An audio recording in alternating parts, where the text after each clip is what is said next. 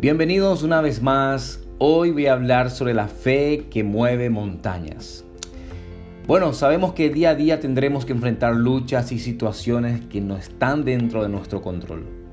Y esos son esos momentos donde debemos emplear o activar la herramienta que Dios nos ha dado y eso es la fe activa en nuestras vidas. Esas herramientas que Dios pone en nuestras vidas, Dios nos dejó para poder usarla.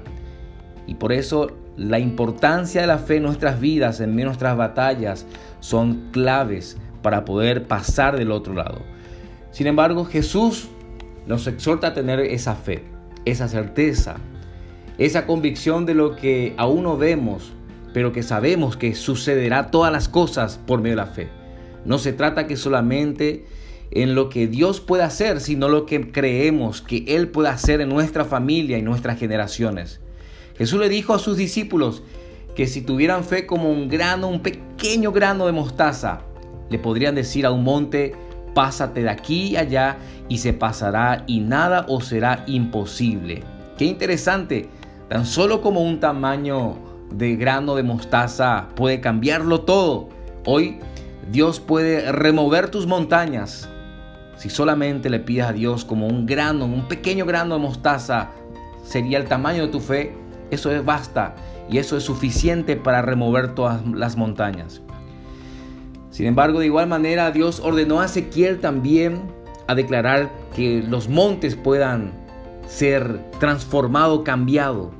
Ezequiel 36.1 dice, profetizando lo que Dios haría en ellos.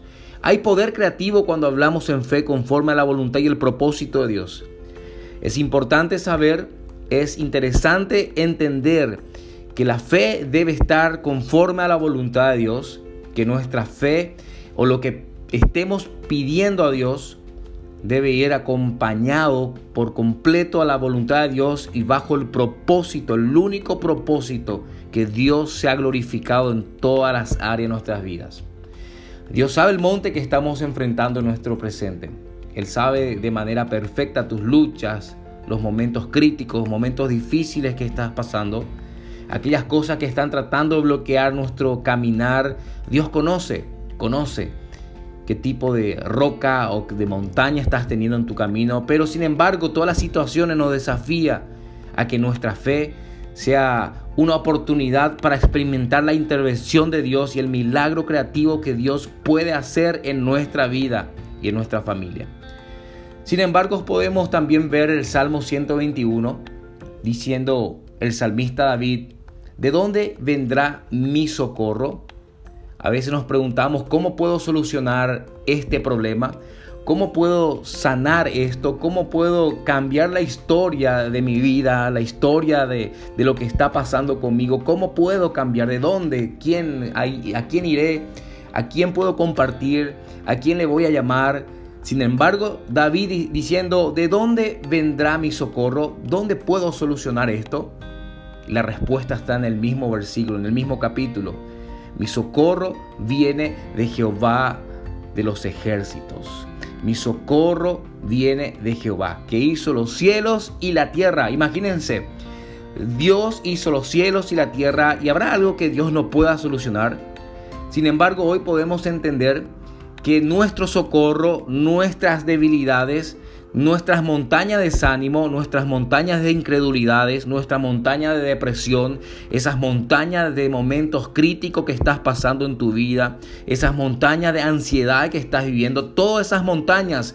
Dios puede remover de tu camino para que vos puedas caminar y puedas correr al propósito de Dios. Por eso en este momento mi deseo es que vos puedas vivir animado y no simplemente animado, sino conectado con Dios, entendiendo que tu socorro, que tu solución, que la llave para pasar la puerta al otro lado está en Cristo Jesús, solamente en Dios. Toda depresión va a salir en el nombre de Jesús, toda incredulidad sale en el nombre de Jesús, todo desánimo se va en el nombre de Jesús, todos esos grandes problemas que tenés en tu vida como montañas, Dios puede remover si tan solamente hoy le pides a Dios que tu fe se pueda activar en el nombre de Cristo Jesús. Salmo 121.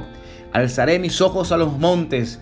¿De dónde vendrá mi socorro? Mi socorro viene de Jehová.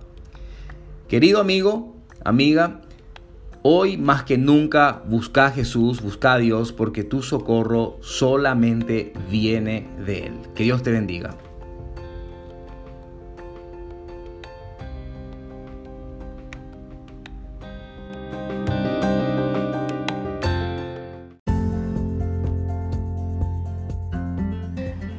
Dormir está muy bueno. Descansar, tomarte una siesta. Probablemente también te gusta dormir. Te encanta dormir.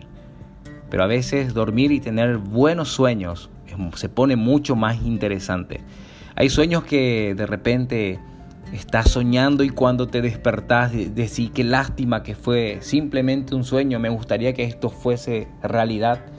Sin embargo, la Biblia también habla de los sueños y específicamente habla de un hombre llamado José. Probablemente ya has escuchado la historia de José.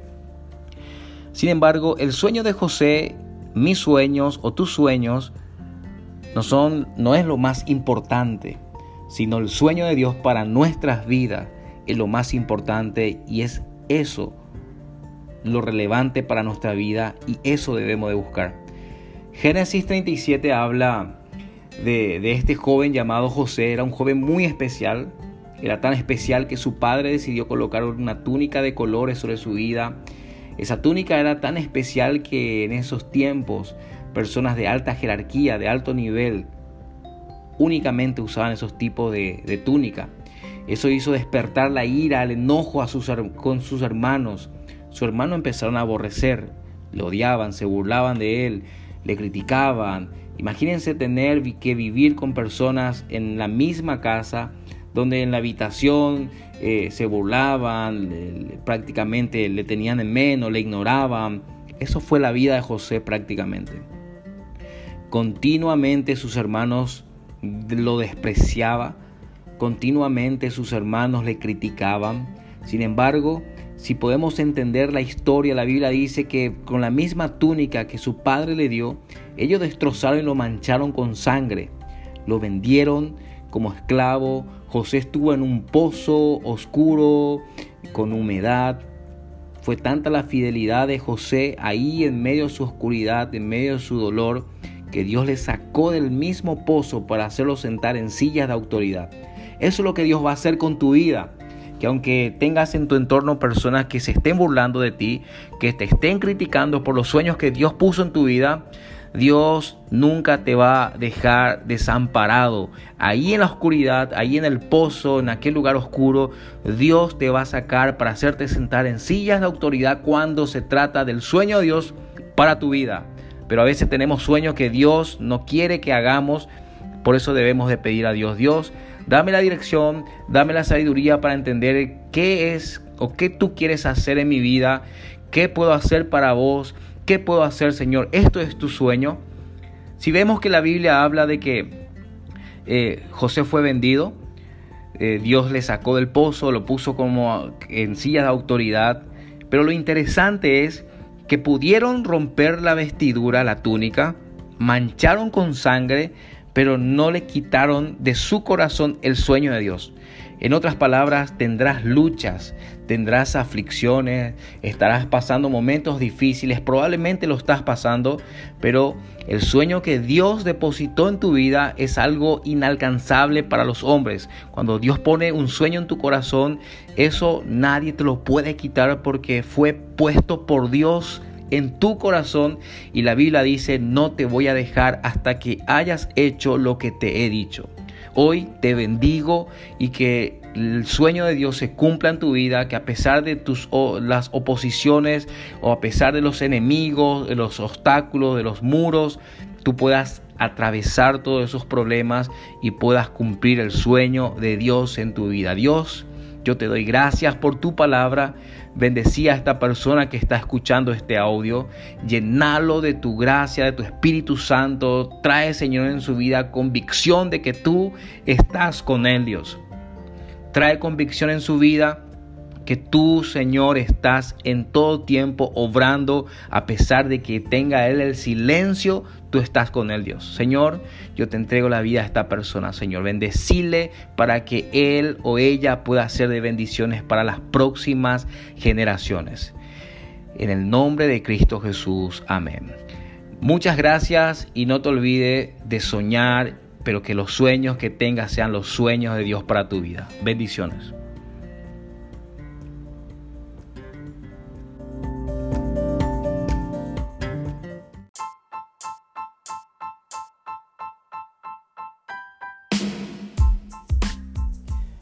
¿Qué tal? ¿Cómo estás? Bueno, hoy quiero hablar Filipenses capítulo 1 versículo 3 en adelante y me pongo a pensar todo lo que el apóstol Pablo, las cartas que el apóstol Pablo escribió y en la situación que él se encontraba al escribir esta carta realmente me asombra y me deja impactado porque muchas veces nosotros cuando estamos pasando momentos difíciles no queremos orar, no estamos felices, estamos desanimados, estamos confundidos, no queremos saber absolutamente nada, pero el apóstol Pablo me impacta su vida, de cómo él actuó con el pueblo de, los Filipos, cómo él actuó con los Gálatas, eh, en fin, todas las cartas del apóstol Pablo en verdad tienen mucho valor, tienen mucha enseñanza para el pueblo cristiano. Pero específicamente quiero hablarte de la gratitud, de cómo debemos dar gracias a Dios por nuestras vidas y por la vida de los demás. ¿Alguna vez diste gracias a Dios por la vida de una persona? Diciendo, ejemplo, doy gracias a Dios por la vida de, Julio. Señor, te doy tantas gracias por la vida de Julio porque estás usando, porque estás obrando en él. Te doy gracias a Dios por la vida de Julio porque él pudo terminar su facultad o porque consiguió un trabajo o porque está haciendo, eh, se está esforzando en el camino, no sé. Gratitud podemos encontrar de diversas maneras en la vida de una persona, pero te preguntaste por qué no estás siendo agradecido con otras personas. Normalmente agradecemos cuando algo logramos, cuando algo conseguimos, cuando tenemos eh, dinero, cuando eh, pasamos un examen. Damos gracias a Dios cuando pasamos un problema y Dios nos liberta de ese problema y decimos gracias a Dios. Pero normalmente no todas las personas dan gracias a Dios por otras personas. Pero sin embargo, eh, el apóstol Pablo arranca el versículo 3 diciendo, doy gracias a mi Dios siempre que me acuerdo de vosotros. ¡Wow! El corazón del apóstol Pablo ya está diciendo, cada vez que me acuerdo de estas personas, Señor, gracias Padre, gracias Jesús porque ahí están. Gracias Señor porque están sirviendo, gracias Señor porque están procurando. Él empieza diciendo, yo doy gracias a Dios cada vez que me acuerdo de ustedes. Esto hace que pueda vibrar mi corazón y yo pueda alegrarme y pueda sentir una, un gozo en mi vida, pueda sentir algo, un cosquilleo en mi corazón diciendo gracias Jesús, porque ahí están ellos, porque se están esforzando, porque están procurando. Te doy gracias Jesús. Dice, siempre en todas mis oraciones rogando con gozo por todos vosotros. La oración debe ser una oración placentera. La oración debe ser con gozo. No podemos orar derramando bendición sobre una persona cuando hay queja en tu vida o cuando estás haciendo forzadamente. Sin embargo, el apóstol Pablo está diciendo, no solamente le está diciendo, hey, estoy orando por ustedes. Muchachos, estoy clamando por ustedes, sino él está diciendo aquí en el versículo 4, yo cada vez que oro por ustedes, increíblemente, Dios hace sacar un gozo de mi vida, de mi corazón, que me regocijo y disfruto orar por sus vidas. Increíblemente, eh, el corazón del apóstol Pablo actuaba de esta forma, diciendo siempre en todas mis oraciones, rogando con gozo por todos vosotros. El versículo 5 también habla diciendo, por vuestra comunión en el Evangelio desde el primer día hasta ahora. Estando persuadido de esto, que el que comenzó en vosotros la buena obra, la perfeccionará hasta el día de Jesucristo. Primer punto quiero dejarte. Orar por otras personas, clamar por otras personas, pero no lo hagas de mala gana. Disfruta orando por otras personas. Tiene que ser un gozo en tu corazón orando por otras personas. Tenés que regocijarte orando por otras personas. Y el segundo punto, La Biblia dice, aquel que empezó la buena obra en nosotros la perfeccionará hasta el día de Jesucristo. No te preocupes si no estás eh, afirmado en, en la totalidad, en la perfección en Cristo. Estás luchando, probablemente estás luchando muchísimo. Pero Dios va a perfeccionar tu vida, va a perfeccionar tu conducta, va a perfeccionar tu forma de hablar, tu forma de orar. Dios va a perfeccionarlo todo. Él va a perfeccionar tu vida. ¿Por qué? Porque si Él empezó la buena obra en tu vida, él va a terminar esa obra y va a terminar de manera perfecta. Hoy no pierdas tu tiempo orando de mala gana. Regocijate, alegrate, ora por otras personas y gozate porque Dios te hace parte de poder bendecir a otras personas. Que Dios te bendiga.